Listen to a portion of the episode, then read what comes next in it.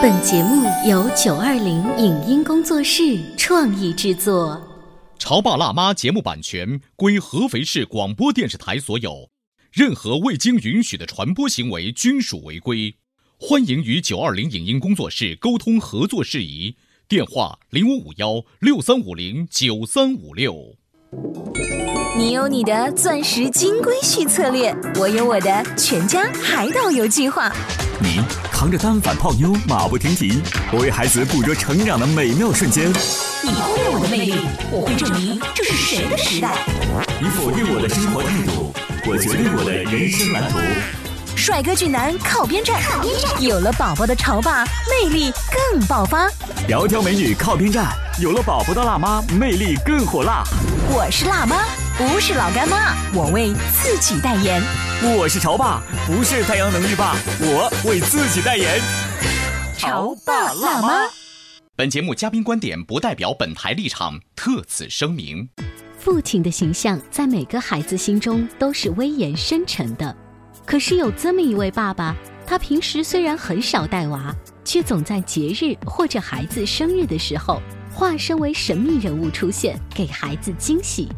在他心中，儿女双全是种怎样的光环和责任？为什么妻子说他是女儿奴？将孩子和蛇养在同一屋檐下，这位爸爸到底是怎么想的呢？欢迎收听八零后时尚育儿广播脱口秀《潮爸辣妈》，本期话题：不带娃的孩子王。欢迎收听八零后时尚育儿广播脱口秀《潮爸辣妈》，大家好，我是灵儿，我是小欧。你知道，在圣诞节的时候，孩子一直都觉得圣诞老人真的会来到我们家里面送礼物。对啊。然后我们曾经节目当中就是请那些叔叔扮演过圣诞老人，然后把那个礼物已经提前买好，给这个叔叔让他来办。结果等到有一年的时候呢，我跟孩子他爸就商量，就说麻烦你办一下。然后这个孩子爸说呢，就我太瘦了，不太像圣诞老人。森棉花。就，但是孩子其实不太介意。我说这件事情你一定要做，因为今年我们没有请到什么胖叔叔，所以我帮他衣服买好之后，他还抱怨说这个圣诞老人叔叔的衣服太短了，我个子太高了，你看脚脖子都露出来了。但是还是勉强办了。办了走进家门的那一刻，孩子还是非常的高兴。嗯，你知道这个事情，我觉得大概只在圣诞节这个时候做一下就好，平时我从来没有想过要去做。对，那其实呢，还有一些爸爸呢，可能会觉得用这种方式会讨很多。孩子的喜欢，嗯，但是呢，即便是这样，还有很多爸爸觉得放不下身段去做这个事情。那其实有一个爸爸，就连他的儿子的生日都会扮演出一个类似于卡通人物的这种巧虎吧，或者熊大熊二啊出现。我们一起来欢迎一下这位爸爸依依和泡泡的爸爸，欢迎啊！大家好，没有，其实你们刚才一直在说这个圣诞老人的时候哈，我是从我儿子出生一岁开始，我就买了一套圣诞老人的衣服，嗯，我每年都会穿。就我刚那个讲那个场景，对对对对，我每年都会穿。那你儿子已经发现了这个秘密吗？你也扮演的破绽了吗？是他知道，他知道，但是他会很给我面子，他会哇圣诞老人，然后会跑过去跟他妈妈说是爸爸扮的，啊，但是他还会很高兴，但是他不会当面拆穿你。呃，他有一年当面拆穿了，但是他还是很高兴。人家娃几岁了呀？这个就像是长了一个这个这个孙悟空，他现在四岁。就是一般来讲的话，孩子其实你扮演上之后，他很可能就已经完全被你不是。我告诉你，除非你这个样子去扮演圣诞老人，真的是看不出来。是吗？我觉得孩子是，哪怕你三四岁的时候，你手一挡起来，你说爸爸现在看不见你喽。他可能真的就就看不见他了。呃，哇，你你你觉得小孩那么好唬吗？而且对智商很高的，对一个三四岁的孩子，是他最熟悉的爸爸来到这个房间里面，他能看得到一个走路的体态，包括像我们可能做广播的，呃，依依的爸爸可能还会就是故意学着把那个声音变粗去讲话。你知道这个刚才小欧在说说这个我儿子过生日的时候，我是找朋友借了一套巧虎的衣服，因为他比较喜欢看巧虎。嗯，呃，我穿上巧虎的衣服。进门，从进门开始到出门，我一句话都没有说嗯，因为我怕穿帮，我一说话肯定穿帮嗯。然后当时。家里还有另外一个小朋友，呃，找了另外一个小朋友和他一起过生日，然后呢，那个小朋友就就一脸懵逼啊，就不知道什么情况，你知道吗？但是我儿子呢，他很高兴，因为我之前承诺过他，我出门那天我就说，我说今天我会让巧虎过来跟你过生日，因为我还买了一个蛋糕，然后呢，我进门就把蛋糕给他了，然后抱着他玩一玩，然后我自己自学了一段巧虎的舞蹈，很 五官的巧虎的舞蹈，然后摸他的时候，他们拍了张照片，很好玩，就抓到了一个细节，说说为什么我竖的是中指，我也不知道，但是我为什么从头到尾不敢说话的原因就是我说话肯定他。你在里面会笑场吗？我差点笑场，然后很好玩，就是另外找了一个小姑娘跟她一起过生日嘛，那小女孩就会很好，就会看嘛，她觉得很新奇。嗯，然后呢，我儿子就先是很高兴，他很快冷静下来之后，他会绕他绕到我后面啊，然后再掀我衣服，然后掀完之后，他就小声的说了一句，我听见了，他说是爸爸扮的。我我爱人当时就就说不是啦，就就是真的巧虎，他也没有介意，他也没有说什么，他就很高兴。但是我觉得他其实是发现了。嗯，但是就像你说的，不管。他有需不需要确定这件事情是不是爸爸做的？这个家伙就是这个巧虎的这个家伙带给我快乐是真的。小孩的这个回路会比较快，你知道吧？就是他可能当下发现了，但他不会介意这个，他也不会很去追究这个，他会很高兴。反正他知道面前还是个巧虎，然后就抱着他们玩啊，然后逗了逗他们，知道我在里面快被热趴了。反正那天呃，这位爸爸扮演巧虎的这个照片在朋友圈发出来的时候，我们所有人都觉得很。赞的一件事情，我觉得其实呃，作为孩子来讲，他会发现，当一个自己最喜欢的卡通人物出现在面前的时候，尤其是他又发现了这可能是爸爸扮演的这个小秘密的时候，这种幸福是叠加着的，对不对？那么听到这里的时候呢，很多呃听众朋友都会觉得哇，那这个爸爸真的很赞哈！看来啊，陪伴着孩子的出生的每一刻都有爸爸的陪伴。其实故事并不是这样子的，就是到这个时候要来一个大反转。对，因为我们在录，来等会儿你们是什么意思？我们。在录制这期节目的时候呢，我们跟采访嘉宾的周围的很多的战友们也一起来聊一聊，这位爸爸平时是不是就像朋友圈里头扮演的那样的，时时刻刻陪伴在孩子身边？答案是。不 说这个爸爸呢，其实呢不带孩子玩啊，平时也不怎么去照看孩子，呃，基本上都是他妈和隔代亲啊来带的。这个爸爸平时出现的时候呢也很怪异，要不然呢 怪异，呃，要不然呢会 扮成圣诞老人，要不然扮成巧虎，就是用河边话说呢叫烦境弄怪的出现在孩子的面前，要不然呢就会拿一个蛇吓吓孩子。等一下，等一下，等一下，真的还是假的？他真蛇，因为他养蛇啊，对对啊，我养蛇。也就是说呢，他。他出现在孩子的身边的次数和概率都特别的低，但一出现的时候呢，都是语不惊人死不休。但即便是这样，还深得孩子的喜欢。就养蛇，拿蛇去吓唬你们家儿子跟闺女？没有，其实不是吓唬他，因为我我养了一条蟒蛇。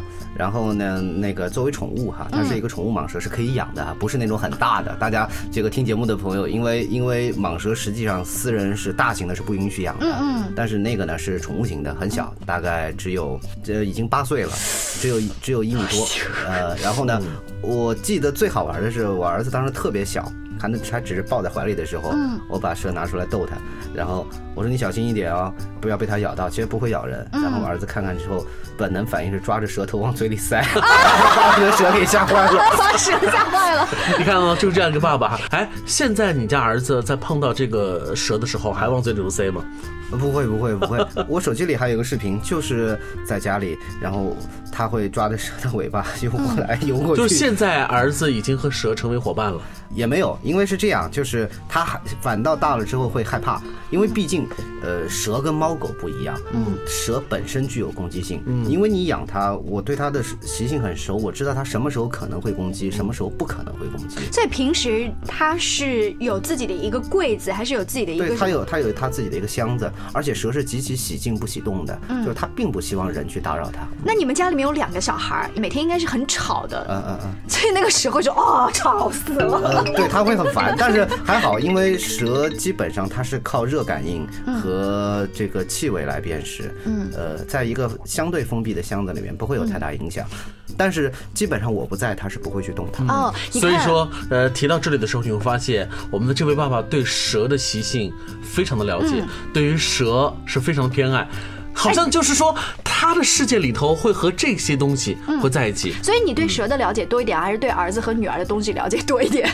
呃，你看，一秒钟的迟疑，就就让我确定了他的同事说的理由是对的。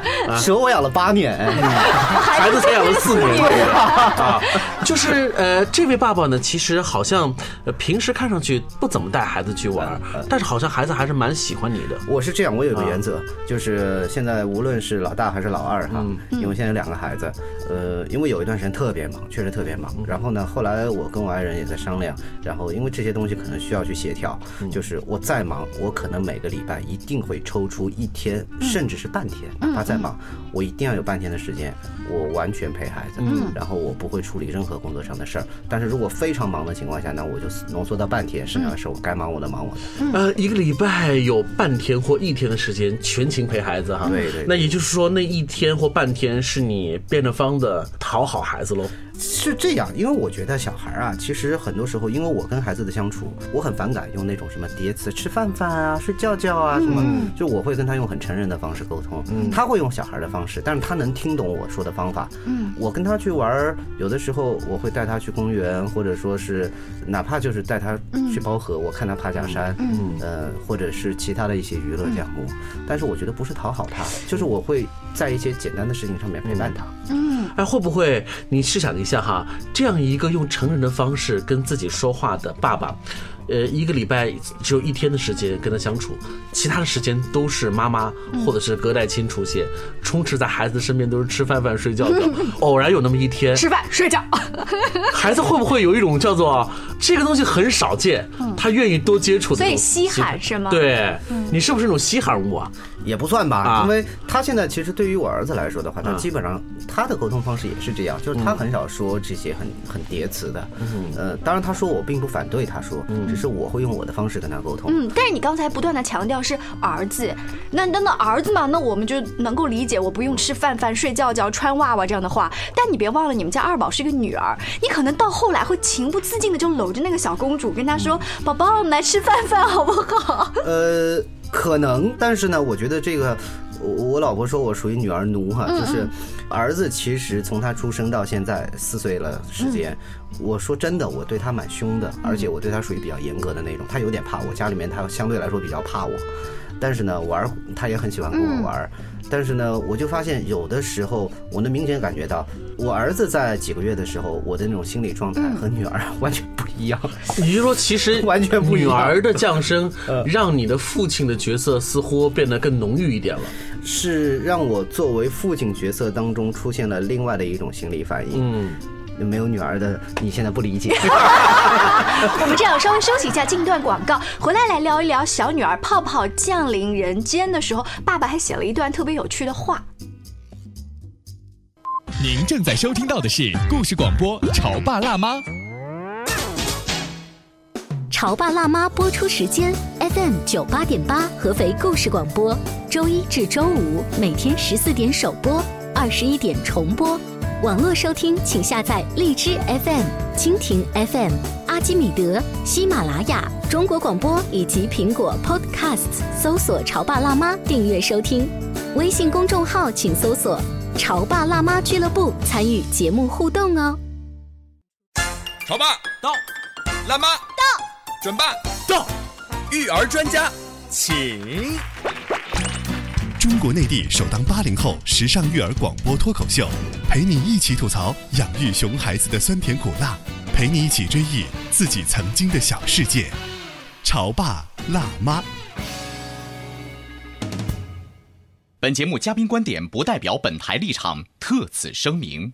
父亲的形象在每个孩子心中都是威严深沉的，可是有这么一位爸爸，他平时虽然很少带娃。却总在节日或者孩子生日的时候，化身为神秘人物出现，给孩子惊喜。在他心中，儿女双全是种怎样的光环和责任？为什么妻子说他是女儿奴？将孩子和蛇养在同一屋檐下，这位爸爸到底是怎么想的呢？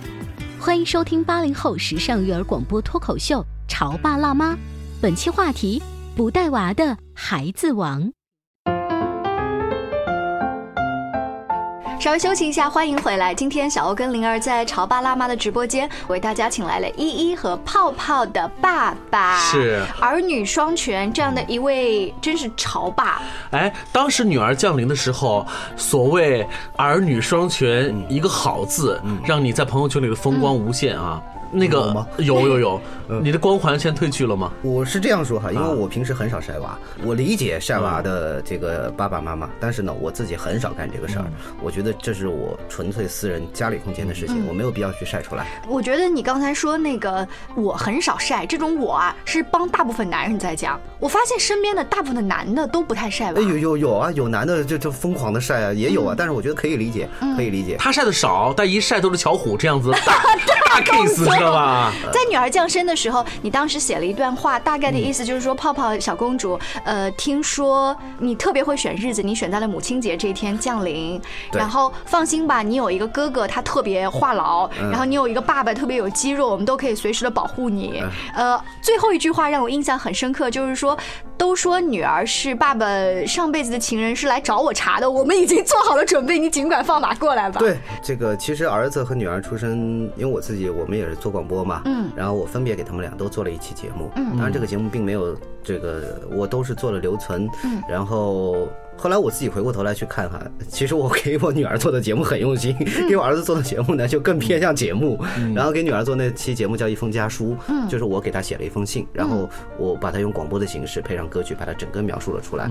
呃，你看我朋友圈只是中间的一段摘录，那一期大概有三十多分钟，很长的一封信，里面说到了我对她的爱情、生活、选择，然后工作、事业等等各方面的站在父亲角度的一个一个想法。然后你现在写这封信就已经对你女儿未来爱情就是被猪拱了那个白菜的那种心情要描述了。呃，是啊，我当时就里面有一段，就是当你看到或者听到这期节目的时候，现在不知道在跟哪个臭小子在正在谈恋爱呢。嗯，也许我我正正在家里面摩拳擦掌。嗯，呃，但是呢，这是你的选择，呃，很很正常的事情。嗯，然后在那封信里面，其实为什么会有那个初衷哈？这就是说区别。男孩出生的时候，我可能不会考虑这个，但女孩出生的时候，我就会在想，他终男孩出生的时候，你在考虑房价，在考虑该买房子。也也没有，其实这个倒也还好，倒也真没有。可能我在这个方面比较大条，真的。但是丫头出生的时候，我真的会考虑变细腻很多，可能也是过了几年，你自己变成熟了，然后爸爸的那个感觉出来了。对可是哦，我们现在的节目也是录下来有声音资料的，再等几年，我给依依在听的时候，依依会说：“爸，你真的要做这么明显，还要说这么明显吗？”是的呀，呃你看他跟我们之前聊的开心可乐爸还不一样，他是两个儿子的爸爸。当老二出生的时候呢，他可能会觉得，呃，带孩子真的不需要那么的紧张。我跟你说啊呃，我老婆就说我说，呃，我儿子出生的时候，经常我老婆去会给他买好多衣服嘛。嗯我反映说，我说他这个不是有了吗？干嘛还买啊？嗯，不是有了吗？还买啊？我记得有一样的啊。然后呢，呃丫头去买衣服，我老婆拿两件，哪个好看都买啊！都买啊，那就买啊。对，那你有没有呃自己思考你的这个转变到底是什么原因啊？是真是因为性别带来的区别吗？呃，可能是。然后还有一方面，可能就是。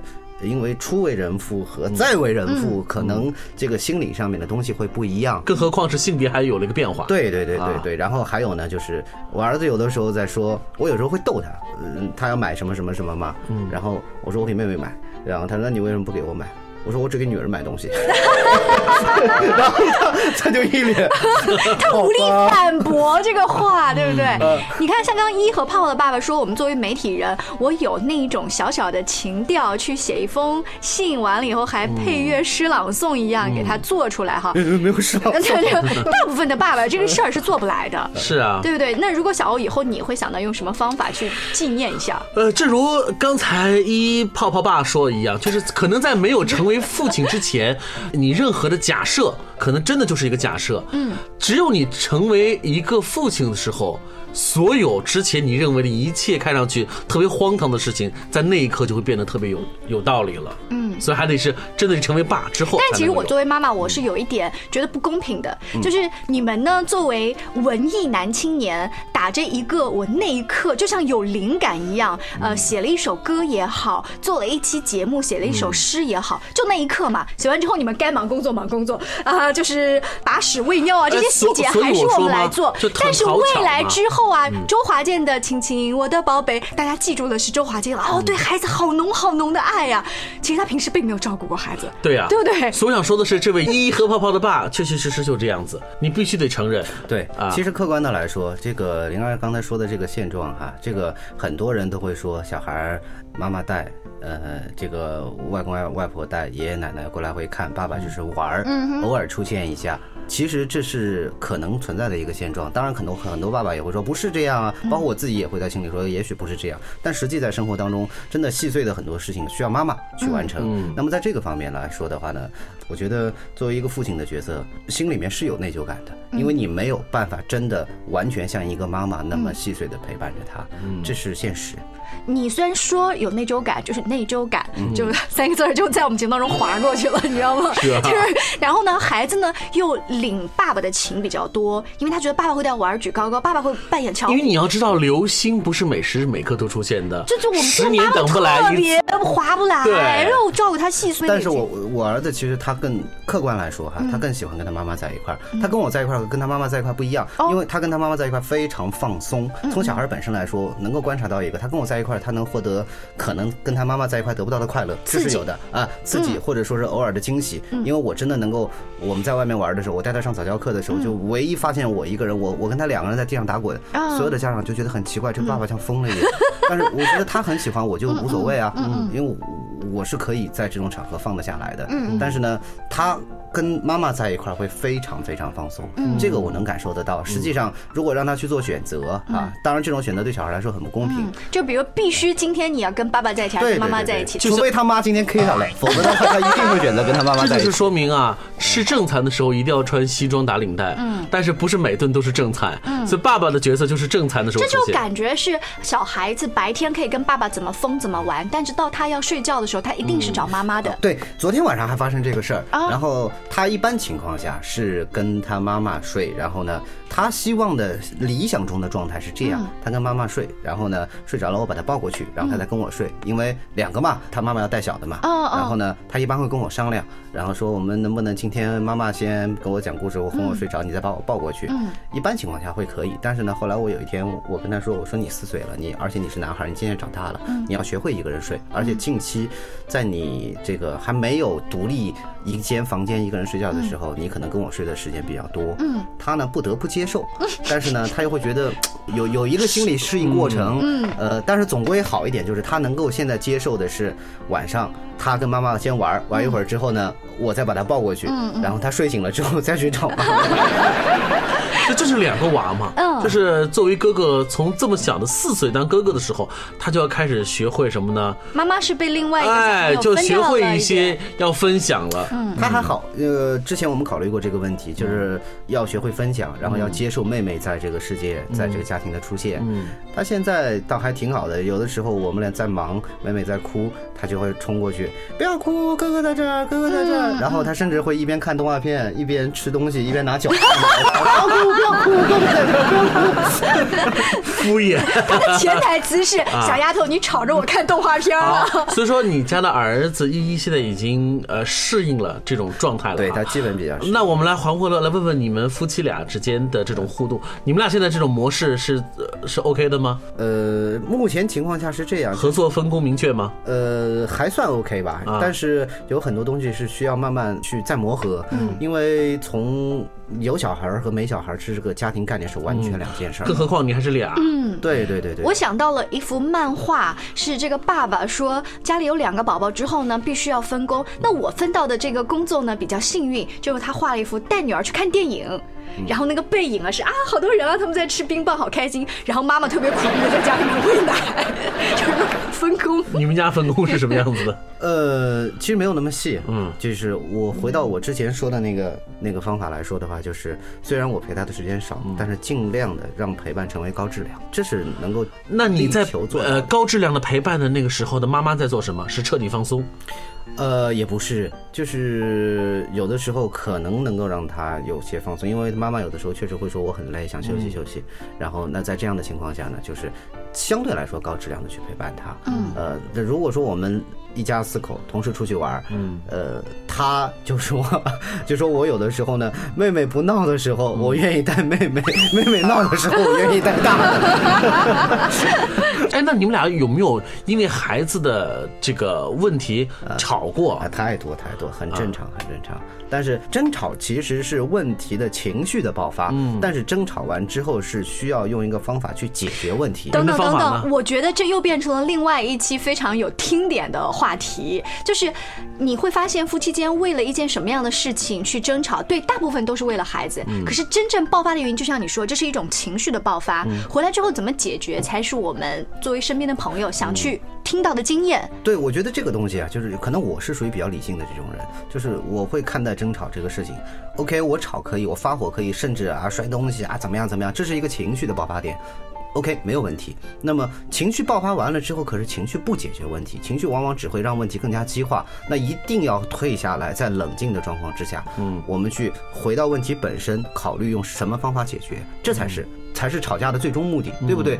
就吵架也是要有技术的。这样我们有机会呢，把这个特别时髦的爸爸，看看他吵架方面有没有什么强独门妙招，请到我们直播间来。谢谢依依和泡泡的爸爸，我们下期见，拜拜。以上节目由九二零影音工作室创意制作，感谢您的收听。